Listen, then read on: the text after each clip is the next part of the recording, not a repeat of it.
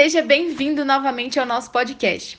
No episódio de hoje, vamos falar sobre a influência dos brinquedos da infância.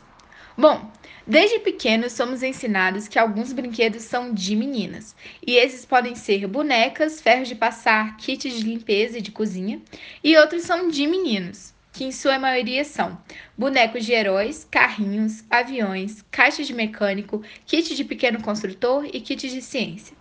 Desse modo, os meninos são inseridos na cultura dos heróis, dos campeões, dos guerreiros. Eles vão brincar com certos brinquedos que trabalham sua criatividade, suas habilidades racionais, espaciais ou lógica. Os meninos, ao contrário das meninas, são estimulados à preferência por esportes, com o desenvolvimento de sua potência física valorizada.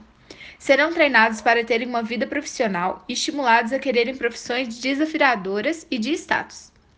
Já as meninas são embebidas na cultura das princesas e são treinadas para serem vaidosas, prendadas, domésticas, mães e cuidadoras, através de brinquedos que são destinados a elas.